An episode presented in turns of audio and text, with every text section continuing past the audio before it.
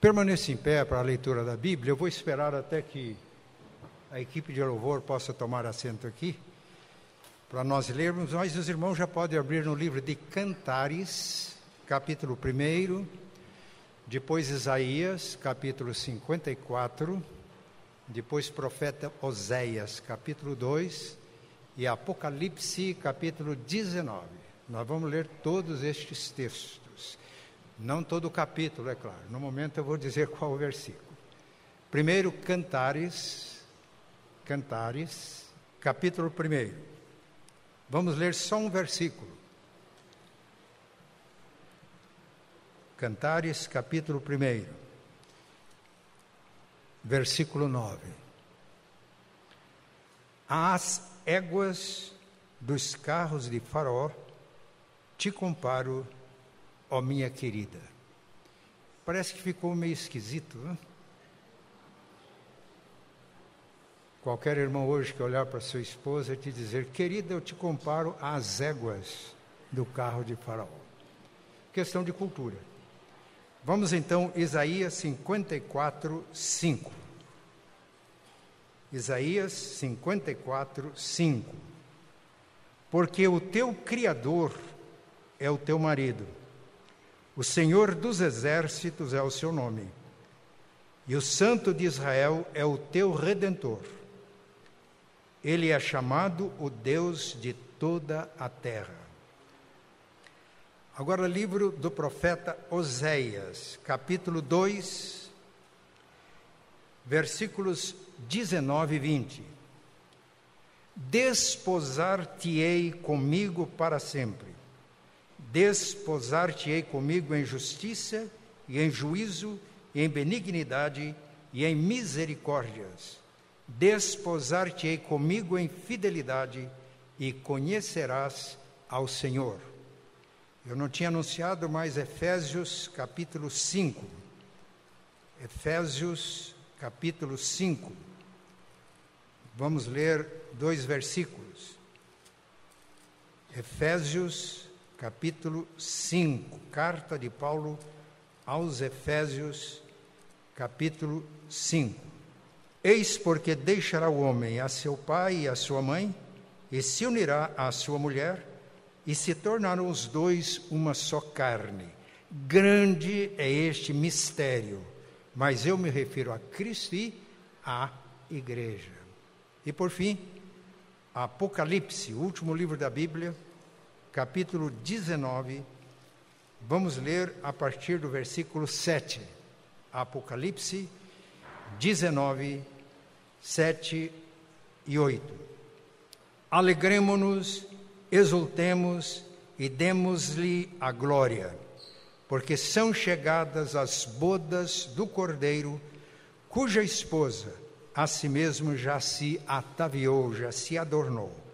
Pois lhe foi dado vestir-se de linho finíssimo, resplandecente e puro, porque o linho finíssimo são os atos de justiça dos santos. Então me falou o anjo: Escreve, bem-aventurados aqueles que são chamados à ceia das bodas do Cordeiro, e acrescentou: São estas as verdadeiras palavras de Deus. Amém.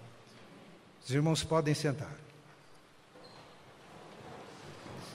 Eu já falei isso domingo passado. Os irmãos não se impressionam se eu coloco e tiro os óculos. Perdi quando vim aqui em dezembro, mandei fazer multifocal, não ficou pronto antes de eu vir para Londrina, para Curitiba, perdão. E domingo que vem, depois do culto, eu devo ir para Curitiba e vou trazer meus óculos. Eu sei que quando tem alguém na frente, põe óculos e tira óculos, deixa a gente às vezes meio incomodado, não é verdade? Os irmãos fiquem tranquilos. Muito bem. O livro de Cantares de Salomão descreve as belezas do amor conjugal.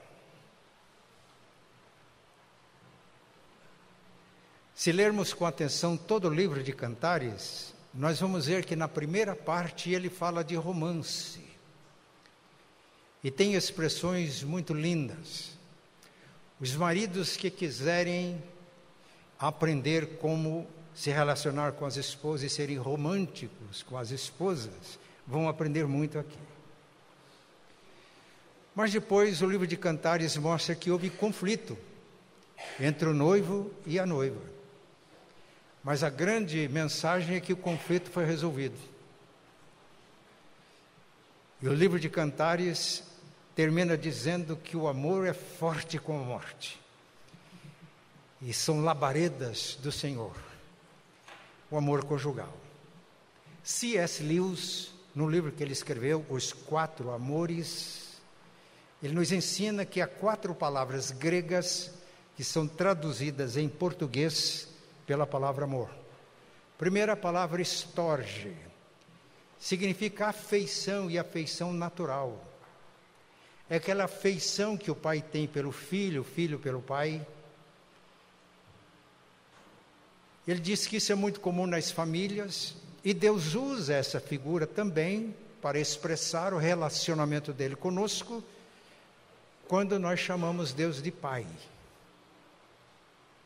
A outra palavra é filia, que significa amizade, dar e receber. E assim como a afeição natural é tão importante, linda, a amizade é uma das coisas mais bonitas da vida. E Jesus disse: Eu já não chamo vocês de servos, mas chamo vocês de amigos. Porque tudo que o Pai me mostrou, eu tenho feito conhecer a vocês. Entre amigos não há segredos. A outra palavra é eros, é uma palavra grega, tem origem na mitologia grega, que significa o amor, que é essa atração de uma pessoa de um sexo por pessoa do sexo diferente. Claro, na cultura moderna há muitas controvérsias, mas é assim que está na Bíblia. Eros. O amor que aparece em Cantares é Eros. Não se escandalizem, mas eu diria que Cantares é um poema erótico. Não é um poema pornográfico. O Eros é uma realidade sublime. A pornografia, a promiscuidade, o uso do sexo pelo prazer do sexo, é distorção do propósito original de Deus. Eros, sexo. O microfone não precisa de falar, ficar encabulado quando eu falar sexo. Isso é de Deus. Os irmãos chegam em casa e leem o capítulo 5 de Provérbios. E nessa semana eu estou longe da minha esposa, mais do que nunca eu pensei em Provérbios 5. Ele adverte contra a mulher adúltera mas fala para a gente alegrar-se com a mulher da mocidade. Quatro anos de namoro e noivado e 53 anos de casamento. E pegando o provérbio 5, eu, eu continuo dizendo que a Eloá, a minha amada, a minha querida, é corça de amores e gazela graciosa. Então isso é bom. Mas a outra palavra é agape ou agape. Isso significa doação. É o amor que Deus tem por nós. De tal maneira amou Deus ao mundo que deu doação, o seu filho, para que todo que nele crê não pereça, mas tenha vida eterna. E a Bíblia diz que ao crermos em Jesus recebemos o Espírito Santo e nos enche de esperança. E Romanos 5, 5 diz: Esta esperança não confunde, porque o amor de Deus está derramado em nosso coração pelo Espírito Santo que nos foi dado. E este amor de Deus derramado em nosso coração é que nos capacita a amar a Deus e amar os irmãos e a cumprir o novo mandamento de Jesus. Um novo mandamento vos dou, que vos ameis uns aos outros e preste atenção, assim como eu vos amei. Este amor, o ágape, ele traz sentido e significado ao storge, afeição natural, filia, amizade, eros, quando amamos como Deus ama o eros, o sexo ocupa o seu devido lugar e é uma bênção. E entendendo essas verdades bíblicas, nós podemos viver felizes. As éguas do carro de farote comparo, querida minha. Oh, minha corça de amores, minha gazela graciosa. Eu te comparo às éguas do carro de farol. Eu não sei se eu falasse isso para Eloá, se naquela noite eu não teria que dormir no sofá. No entanto, isso tem um sentido, porque o livro de Cantares é mais do que um poema erótico. Ao usar esta figura, o relacionamento conjugal como uma figura do relacionamento de Deus com seu povo, isso aqui foi uma inspiração do Espírito Santo e tem lições para nós. E vamos procurar destacar as lições nesta manhã. Oh, querida minha, Ó oh, minha corça de amores, minha gazela graciosa, as éguas do carro de Faraó eu te comparo. Faz sentido, e o Espírito Santo sabia disso. Nós aprendemos, quando fazemos teologia, há uma matéria que se chama exegese. E a exegese que a gente deve estudar cuidadosamente as Escrituras para dizer o que as Escrituras dizem e não dizer o que eu quero que as Escrituras dizem. Para que o pregador diga o que Deus diz e não o que aqui os seus ouvintes querem ouvir. E eu creio que eu não vou fazer uma má exegese agora. Por quê? As éguas do carro de Faraó te comparo, amigo minha porque aquelas éguas não eram qualquer éguas. Era de raça, manga larga, tinha pedigree. Os irmãos estão entendendo? Assim é a igreja, e os irmãos já viram que temos base bíblica para dizer que a igreja é a noiva do cordeiro. O estandarte sobre nós é o amor. Foi o hino que o conjunto escolheu. Então a igreja, como noiva do cordeiro, tem pedigree. O cordeiro, Cristo, nos atrai. Está escrito no profeta: com amor eterno eu te amei, e com benignidade eu te atraí. Meus irmãos, não foi fácil conquistar a Eloá. Deu um bocadinho de trabalho mas valeu a pena. Não é fácil Jesus nos atrair. Ele, na glória eterna, adorado pelos querubins, serafins, e nós vivendo neste mundo manchado pelo pecado. Feios, esquisitos, pecadores, ninguém escapa, a Bíblia diz, porque todos pecaram todos. Quem ficou de fora? E separados estão da glória de Deus, separados da glória. Quando nós nos separamos da glória de Deus, não há outra glória. Tudo é vanglória, é ilusão, é vaidade. Essa era a nossa condição. Mas Ele nos encontrou, Ele nos atraiu. No princípio era o Verbo, e o Verbo estava com Deus, o Verbo era Deus. Todas as coisas foram feitas por Ele, sem Ele nada do que foi feito se fez. Ele é a luz dos homens. A luz resplandece nas trevas, mas as trevas rejeitaram. Ele veio para o que era seu, o povo de Israel, e os seus, Israel como nação, o rejeitaram. Mas, e esse mas é glorioso, a todos quantos o receberam, o acolheram, israelitas, gentios, nós, deu-lhes o direito de se tornarem filhos de Deus. Os quais não nasceram do sangue da carne, ele não está falando do nascimento físico, mas nasceram de Deus, do alto. E Jesus disse a Nicodemos: o que é nascido da carne é carne. O que é nascido do espírito é espírito.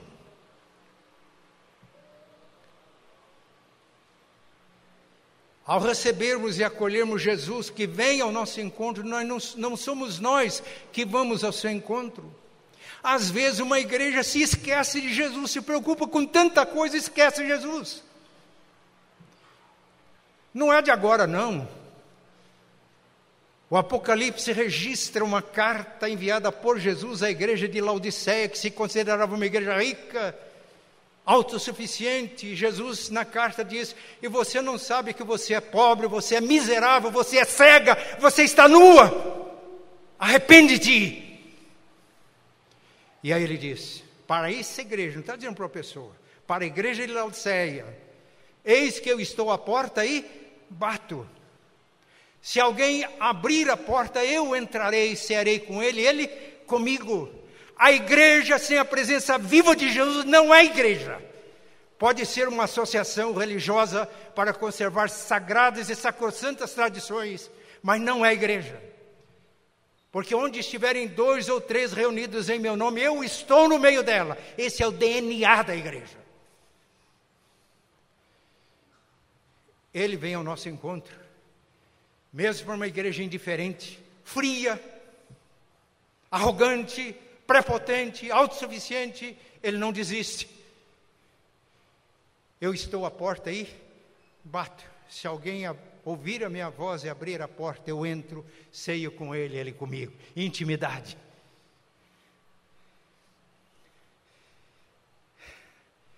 Nós só estamos aqui pela graça de Deus, porque Ele veio ao nosso encontro. E ao crermos nele, recebemos o dom do Espírito. E Paulo, escrevendo aos Romanos, no capítulo 8, a partir do versículo 15, ele diz que Deus não nos deu o espírito de escravidão para a gente viver outra vez até atemorizados, confusos, mas Ele deu, nos deu o espírito de adoção, baseado no qual nós clamamos: Abba, Pai, Paizinho, Pai querido, na intimidade. E Paulo prossegue: o mesmo Espírito, o Espírito Santo testifica com o nosso espírito que nós somos filhos. E se somos filhos, nós somos herdeiros. Herança é para os filhos, não é verdade? Somos herdeiros. Herdeiros de Deus e co-herdeiros com Cristo.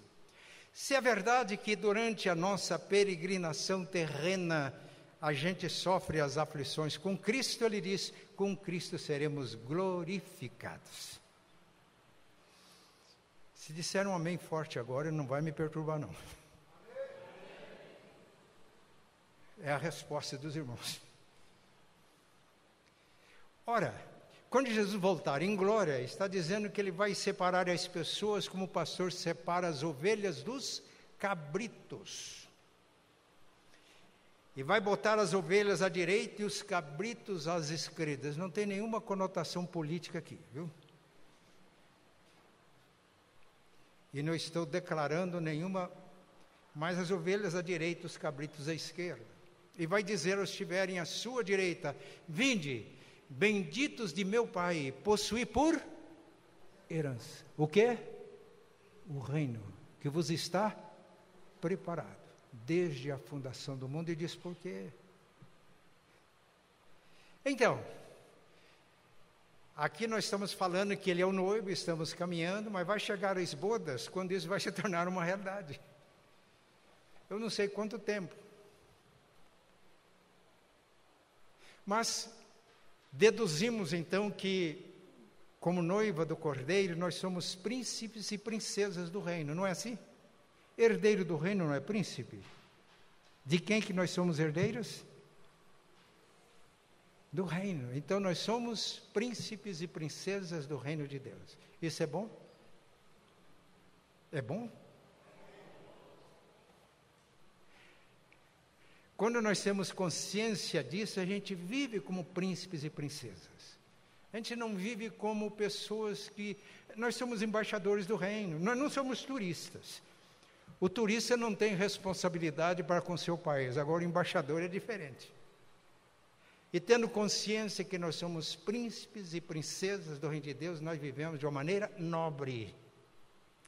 Por isso, Paulo, escrevendo aos Efésios, no capítulo 4, ele diz: Rogo-vos que andeis de um modo digno da vocação a que fosse chamados, com toda humildade, suportando uns aos outros em amor, preservando a unidade do espírito no vínculo da paz. É assim que a gente vive como príncipes, príncipes e princesas do reino, na nossa caminhada terrena. Somos o que somos pela graça de Deus. Somos príncipes e princesas porque Ele veio, Ele se deu por nós. Tem um hino no nosso cenário, Cantai todos os povos, é o hinário da nossa igreja, da Igreja Nacional, que diz: Eis a escrava resgatada, grande preço Cristo deu. Não foi ouro, nem foi prata, foi seu sangue que verteu. Grande foi o seu amor, que por nós assim mostraste para nos remir do cativeiro, tua vida não poupaste. Eu cresci cantando esse hino nos nossos cultos domésticos, que eram feitos todos os dias, e cantando na igreja. A noiva do cordeiro é a escrava resgatada pelo preço do sangue de Jesus. E Pedro diz: Não foi com coisas corruptíveis como prata e ouro que fostes resgatados da vã maneira de viver que por tradição recebeste de vossos pais, mas pelo precioso sangue de Jesus. Somos a noiva do Cordeiro. Fomos resgatados. Ele se deu por nós. Eu não gosto muito de fazer isso que eu vou fazer agora, mas vou fazer. Amém? Amém, Amém não é pergunta, mas já é um costume no nosso meio. Muito bem. As éguas do carro de Faraó te comparo, querida minha. Por quê? Porque tinha pedigree. Isso nem se compara com o pedigree da igreja. Com o que nós somos em Cristo. Tudo isso nós somos em Cristo. Filhos de Deus, príncipes e princesas do reino. Mas tem outra razão. As éguas do carro de Faraó eram muito bem tratadas. Eu pesquisei isso. Não vou dizer para não gastar tempo, só vou dizer que elas eram muito bem tratadas. Além de muito bem tratadas com o melhor que existia, elas eram treinadas. Elas sabiam marchar. Quando fazia tração na carruagem de faraó, elas marchavam garbosas, aprenderam a marchar.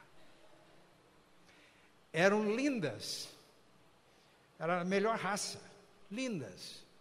Enchia os olhos quando eram contempladas. As pessoas ficavam admiradas com as éguas do carro de farol, porque eram bem alimentadas, bem tratadas, bem treinadas, marchavam garbosas.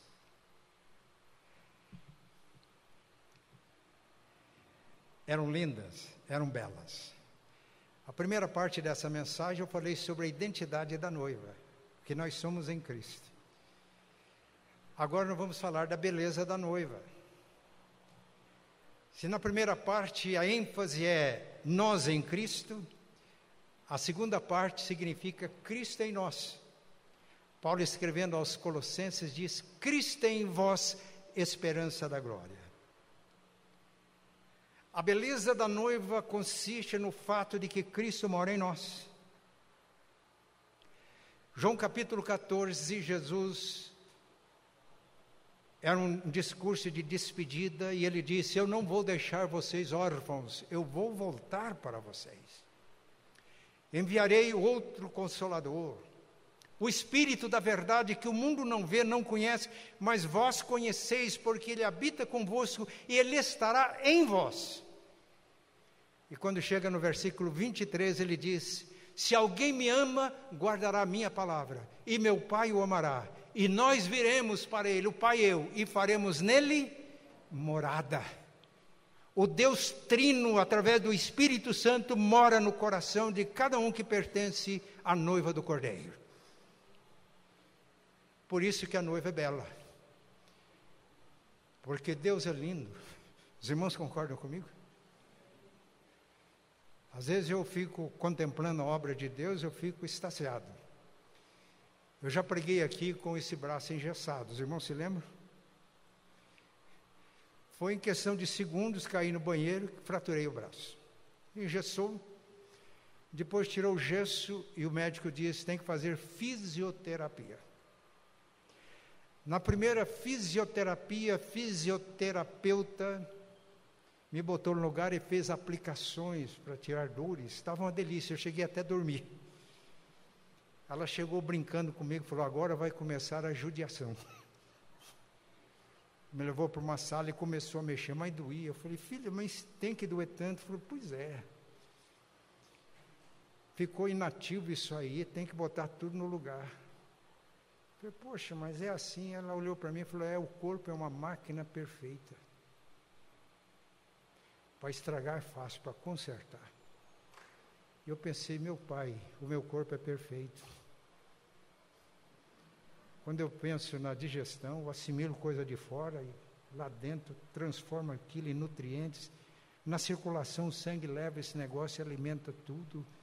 Eu estou respirando já quase 80 anos. Eu comecei a pensar naquilo.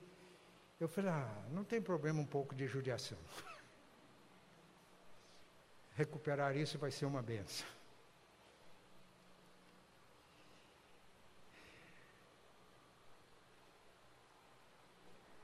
Cristo em nós a esperança da glória. Eu disse que Cantares do Salomão descreve na primeira parte a beleza do amor conjugal, romance puro. A segunda parte mostra conflito. O noivo estava lá procurando a noiva e ela estava bem acomodadinha, a noiva fica acomodada. Não é isso? Não é isso que acontece? Eu estou falando noiva do cordeiro, a igreja. A igreja fica acomodada, ou não? Fica fria, ou não? O noivo ama a noiva, mas ela. É. E relata lá que o noivo estava procurando a noiva, batendo na porta. Falei, eu já me compus, estou dormindo. E ele insistia, insistia, de repente ele mexeu a uma caneta, aí o coração dela derreteu. A hora que abriu, ele já tinha ido. E ela correu atrás. Onde foi o meu amado? Ninguém. Ela viu algumas israelitas, mulheres, disse: Se encontrar o meu amado, eu disse: Eu estou à procura dele. Porque o meu coração está derretendo de amor. Eu sou do meu amado e o meu amado é meu. Meus irmãos, Cristo habita em nós para nos deixar bonitos, deixar a noiva linda. Noiva não é atraente? Quando tem um casamento, tá lá os músicos, etc. A gente está olhando todo mundo, mas de repente, tchan, tchan, tchan, a porta vai abrindo todo mundo. Fica lá, vidrado na noiva. Mas a gente observa que houve a reconciliação. Meus irmãos, a santificação é um processo. E a grande mensagem que eu quero dizer para os irmãos é que santificação não é o resultado dos meus esforços, é o resultado de eu assimilar tudo o que Cristo já fez por mim. Ficou claro isso? Ele derramou o Espírito Santo em nosso coração, mas às vezes a gente fica frio, indiferente, entristece o Espírito, ou não. Paulo fala no perigo até de apagar o espírito. Você é crente, não deixou de ser crente, mas vai ficando murcho, desmilinguido.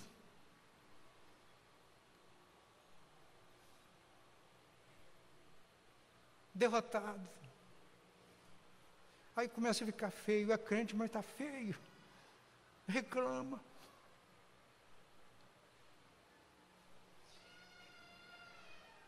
Qual é a nossa parte? Nossas, a doutrina da nossa igreja é muito clara. Fala que tudo é pela graça.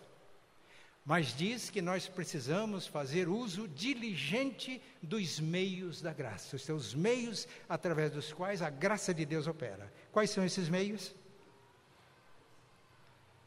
Palavra de Deus, Desde que eu aprendi a ler, com sete anos, eu costumei a ler a Bíblia. Com 12 anos, eu tinha lido de Gênesis Apocalipse.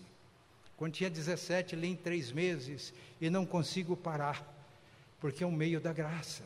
Se eu não uso esse meio, eu vou enfraquecendo. Jesus disse que não é só de pão que vive o homem, mas de toda a palavra que procede da boca de Deus. Quantas vezes irmãos comem por, come por dia? Eu já tomei a minha refeição. Estou convidado para um almoço, chique.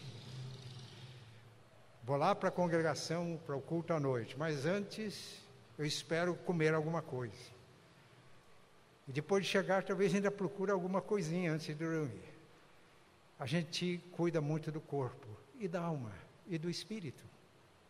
Uso diligente dos meios de graça, e aqui está um meio poderoso que é a palavra. Outro meio, oração. Oração é comunicação.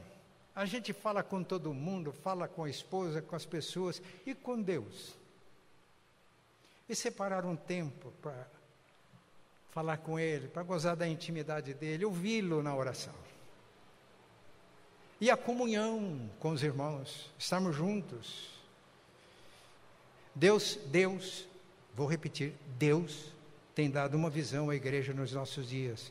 Viver não só no coletivo, mas viver em grupos pequenos, onde o convívio é mais chegado, onde a comunhão com os irmãos e com ele fica mais próximo, sem esquecer o corporativo.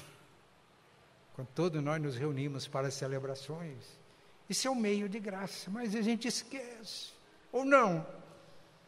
Domingo eu vim aqui entusiasmado. É a primeira quinta, domingo não, quinta-feira. É a primeira quinta-feira que eu vou pregar e eu vou encontrar as minhas ovelhas. Eu estava vibrando, estava tinindo. Cheguei aqui e encontrei ovelha assim, amados irmãos em Cristo. E não perdi o entusiasmo. Na Sebastião, ela estava aqui, não perdi não. Ministrei como se a igreja estivesse cheia. Mas estava aqui o Sebastião, Edilson, falei certo? E a Neia fazendo louvor. Aí o Juninho veio para conversar comigo, antes estava aqui. Eu aqui como pastor, e a irmã Maria estava no auditório. Aí eu olhei pela porta, estava entrando três pessoas, falei, está ah, chegando mais ovelha. Eram turistas. Esse tempo está bonito, hein, gente? Eu mandei fotografia para uma ovelha minha, ela disse, poxa vida, isso aí é um charme. E aí eu parei, estava começando o estudo, eu falei, estamos estudando a Bíblia, querem chegar? Aí eles ficaram meio sem saber o que eu estava falando, eu percebi que eram turistas, eles estavam olhando. Meus irmãos, isso aqui é bonito, não é verdade? Isso aqui é um legado. Coisa linda. De repente saiu aquele, veio outro. Falei, ah, deve ser ovelha. Eram turistas. É um charme esse tempo entraram.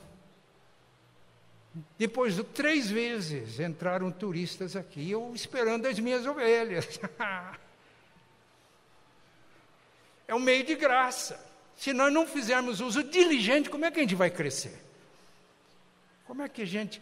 Aí o Sebastião, depois do culto, falei, pastor, hoje, Sebastião, presbítero, eu ouvi tudo que eu precisava de ouvir. Eu só lamento que muitos precisavam de ouvir o que eu ouvi. Não, tudo é pela graça, tudo já foi realizado em Cristo. Mas a doutrina da nossa igreja diz que nós devemos fazer uso diligente dos meios de graça, dos meios através dos quais a graça de Deus opera. Quando terminou, eu vi que a arquitetura, a arte impressiona, e eu dizia para os irmãos, falei, que coisa boa. Foi feita uma reforma aqui, um irmão que cuidou da reforma, ele dizia: Foi uma batalha, pastor. Quando eu consegui o habite da prefeitura, eu não sabia que isso aqui não tinha habite. Eu chorei, dizia esse irmão. E quando ele estava falando comigo, descia lágrimas nos olhos dele. Eu falei, mas que dedicação, que coisa boa. No entanto, isso aqui, irmãos, é difícil, é material. Isso aqui não é a noiva de Cristo. A noiva de Cristo somos nós quem deve atrair turistas, quem deve atrair pecadores, somos nós, não é o nosso templo.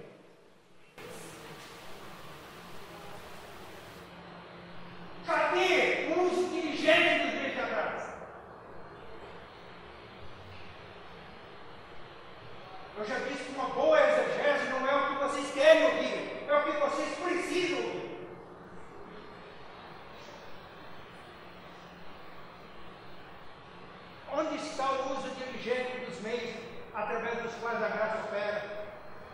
Palavra, oração, comunhão, estamos juntos, nos amarmos, servir uns aos outros, cada um conforme o dom que Deus deu, como bons despenseiros, é todos crentes, não é só pastor, que é despenseiro e administrador da multiforme, rica graça de Deus, graça que tem recursos para suprir todas as nossas necessidades. Mas essa graça é ministrada por cada um de nós e por mais ninguém. Se a mãe não olhar isso, é possível que ela não entre para as bodas do correio.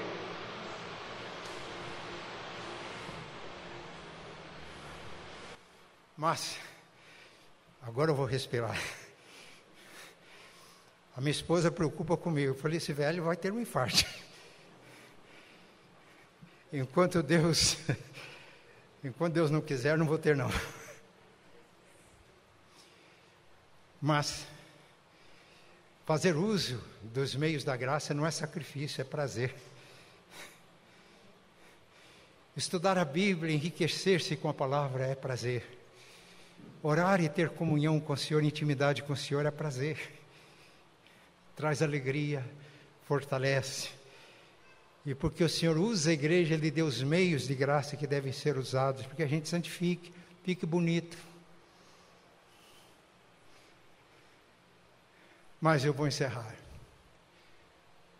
O conselho botou um relógio bem grande lá na frente para ele não passar da hora. Né?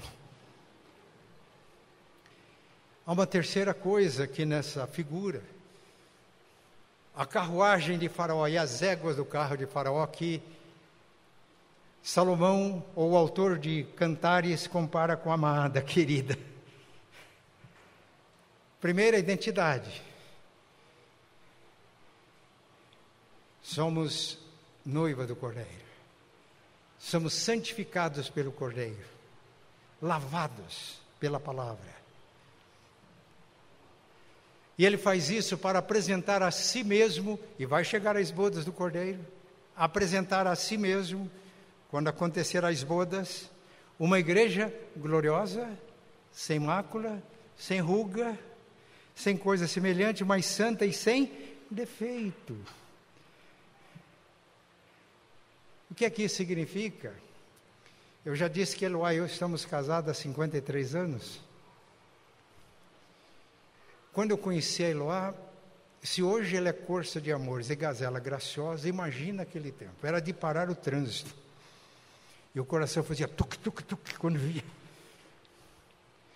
Os dias foram passando, ilusões foram se desfazendo, mas hoje é a gazela mais graciosa ainda. Mas não existe ruga? Claro que existe. Mas eu me lembro de uma passagem de Paulo na segunda carta de Paulo aos Coríntios, capítulo 4. Ele diz: Não desanimamos, porque ainda que esse homem exterior vá se desfazendo, corrompendo, o interior se renova de dia em dia.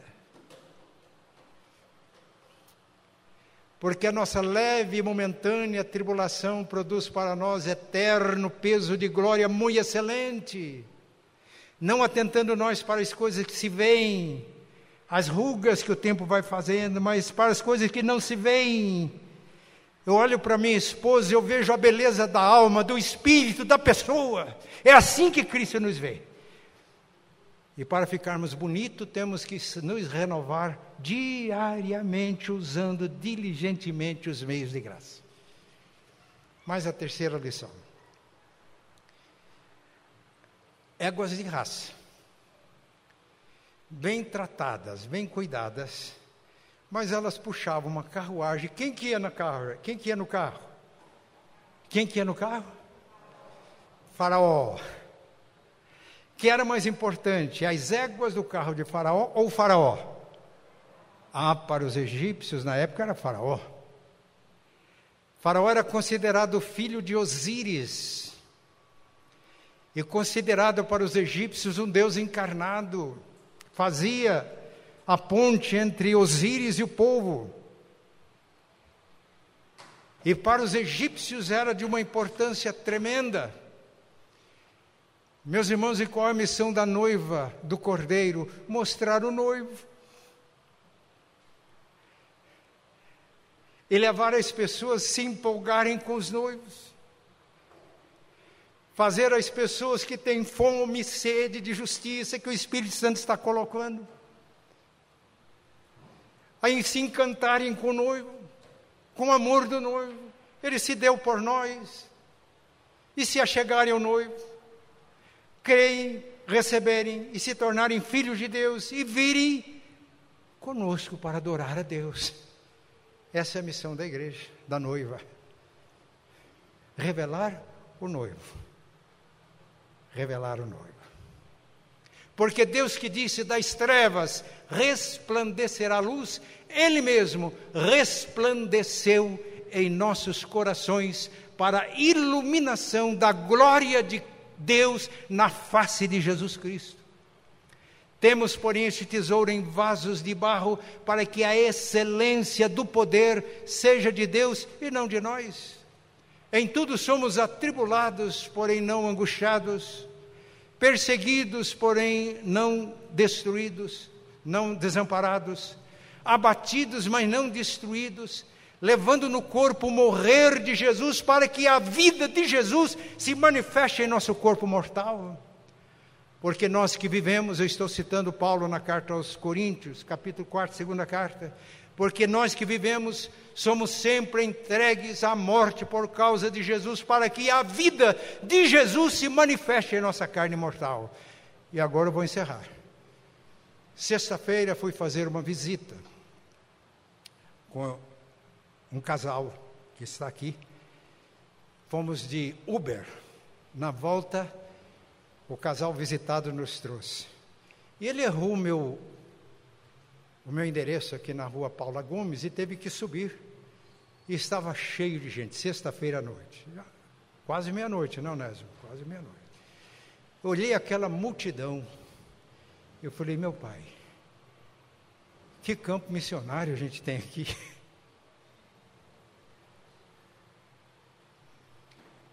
E aí, ontem à noite, quando eu estava terminando de preparar essa mensagem, eu tive uma vontade muito forte de sair lá do, do meu loft, né, do, onde eu estou colocado, e descer pela rua Paula Gomes, subir e vir por aqui.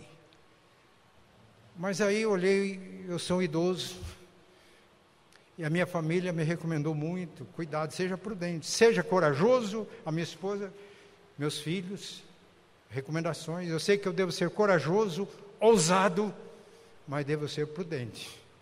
Eu achei que sozinho não dava. Liguei para um presbítero da igreja, até agora não sabe por que, que eu queria, para ver se ele podia vir comigo. Eu queria simplesmente andar, talvez chegar numa aquelas mesas, sentar lá. Eu não ia gritar, ah, estão perdidos, nada disso. Um dia eu desci, bem pertinho aqui, tem um barzinho, eu vi pessoas de sexos diferentes se acariciando e meu coração ficou cheio de misericórdia. Falei, o que estamos fazendo? Bem, eu não vi ontem à noite, mas não desisti da ideia. E o último canto que nós vamos cantar fala que nós somos trabalhadores. A noiva revela Cristo, é ou não é? Temos pedigree, Somos raça eleita, sacerdócio real, nação santa, povo de propriedade exclusiva de Deus, para proclamarmos as virtudes daquele que nos chamou das trevas para a sua maravilhosa luz. Enquanto estivermos na terra, o Espírito Santo vai operando em nós, para que dia a dia nos renovemos interiormente, cada vez mais parecido com Cristo, a ponto de no nosso contato com as pessoas durante a semana, nos nossos relacionamentos de trabalho, e às vezes indo em missão a ponto de Jesus, de as pessoas verem Jesus em nós. E então Jesus continua hoje a sua missão. Mateus capítulo 9, o final do capítulo. Percorria Jesus cidades e povoados, ensinando, pregando o evangelho do reino, curando os enfermos. Vendo ele as multidões, compadeceu-se delas, porque estavam aflitas e exaustas, como ovelhas que não têm pastor. Ele olhou para os seus discípulos e disse: A seara, o campo, na verdade é grande, e ele começa quando a gente descer as escadas deste templo. A seara é grande e os trabalhadores são poucos. Rogai, pois, ao Senhor da seara que mande trabalhadores para a sua, sua seara. E mandar trabalhadores não é pastor só, não é só missionário como a irmã Vera que vai para outro lugar. Obreiros do reino de Deus são cada um de nós. Que é cada um de nós que, como igreja, como corpo, vamos revelar Jesus.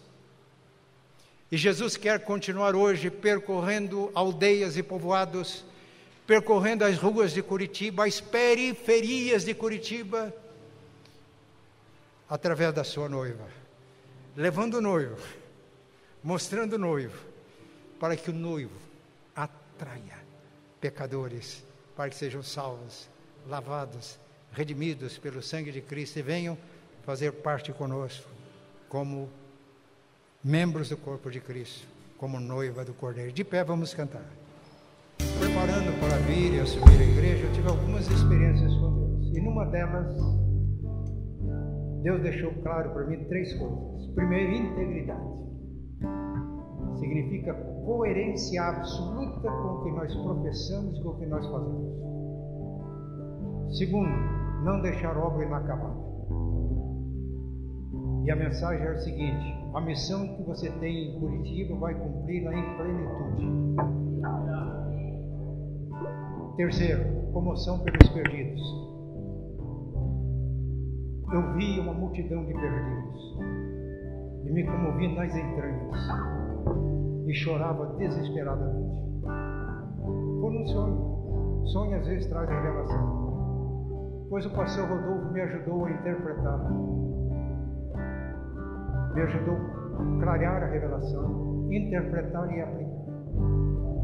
Meus irmãos, ao cantar isso aqui, nós estamos fazendo uma afirmação. Coerência e integridade significa não agir de maneira diferente do que nós estamos falando. Então nós vamos. Eu não estou botando carga em cima da igreja, não.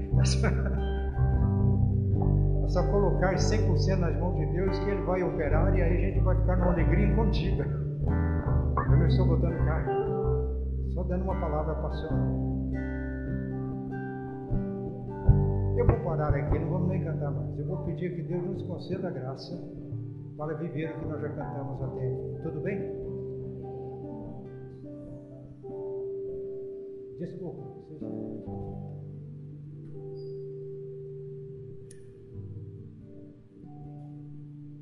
Terça-feira, nós vamos nos reunir às 15 horas. Nós estamos orando e jejuando por uma jornada feliz. E Deus colocou no coração que vamos orar. Os presbíteros vêm ungir. Quantos presbíteros, presbitonésimo tínhamos? Sete presbíteros terça-feira, ungindo os doentes. Estamos ungindo não só para a cura física, estamos ungindo para a cura espírito, alma e corpo. Espírito. Estamos com dois textos. 1 Tessalonicenses 5:23. E o Deus da paz vos santifique em tudo, e o vosso espírito e alma e corpo sejam conservados íntegros e irrepreensíveis até a vinda do Senhor. Aí vai ter as bodas do Cordeiro. Para termos uma jornada feliz, nós precisamos de ser saudáveis no espírito, na alma e no corpo.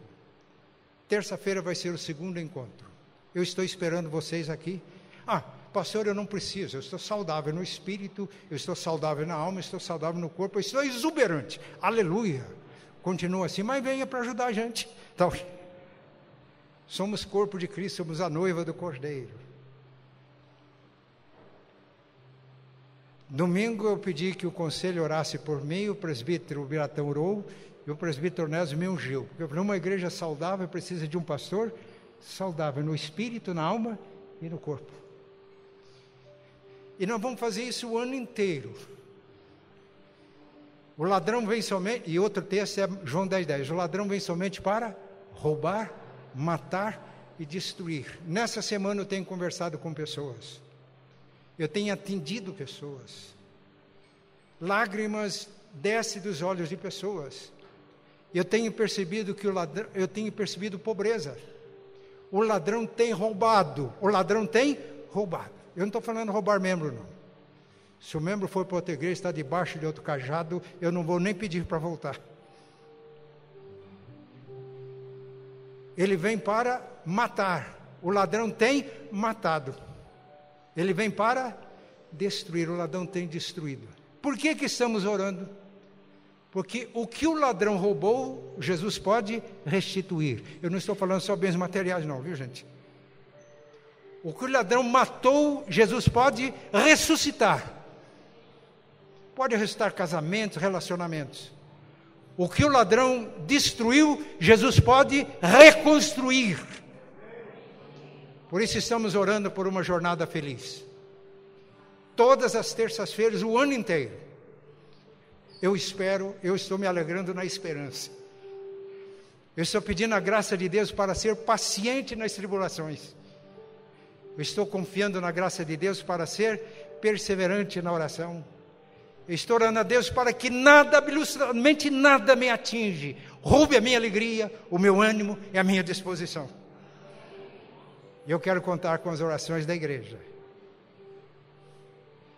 Então vamos parar aqui e nós vamos orar para que Deus nos dê uma jornada feliz, sendo absolutamente íntegros, coerentes. Quando a gente cantar um hino, a gente observa bem se vai praticar aquilo que gente está cantando. Está lendo e acontecendo isso, meus irmãos, vai ser uma explosão de alegria, porque o Senhor manifesta a glória dele. Vamos orar? Pai Santo e bom, nós te louvamos agradecidos, porque o Senhor nos ama com amor eterno, e o Senhor nos atrai com benignidade. Jesus deixou a glória e veio até nós, morreu por nós, e ele mesmo disse: quando eu for levantado, ele está falando da cruz, atrairei todos a mim mesmo. Nós te louvamos, Senhor, porque fomos atraídos e somos a noiva do Cordeiro. Mas, ó Pai, o Senhor quer uma noiva bonita, bela, adornada, e por isso, presente em nós, Ele nos concede todos os recursos da graça para que possamos nos renovar diariamente e cada vez mais expressarmos a beleza de Cristo em nossas vidas. Pai, nós pedimos em nome de Jesus que o Espírito Santo opere com poder. E se alguém que está aqui presente não tem feito uso diligente dos meios da graça, da oração, da palavra, da comunhão no corpo vivo de Cristo, nós pedimos que o Espírito Santo opere com poder, para que haja um despertamento, para que haja arrependimento, para que haja volta para Ti, a fim de que termos vida bonita, saudável, atraente. E, ó Pai, nós pedimos que, como noiva do Cordeiro, tenhamos a graça, o alto privilégio de revelarmos Jesus ao mundo. Porque nós que vivemos somos entregues à morte todo dia para que a vida de Jesus se manifeste em nossa carne mortal.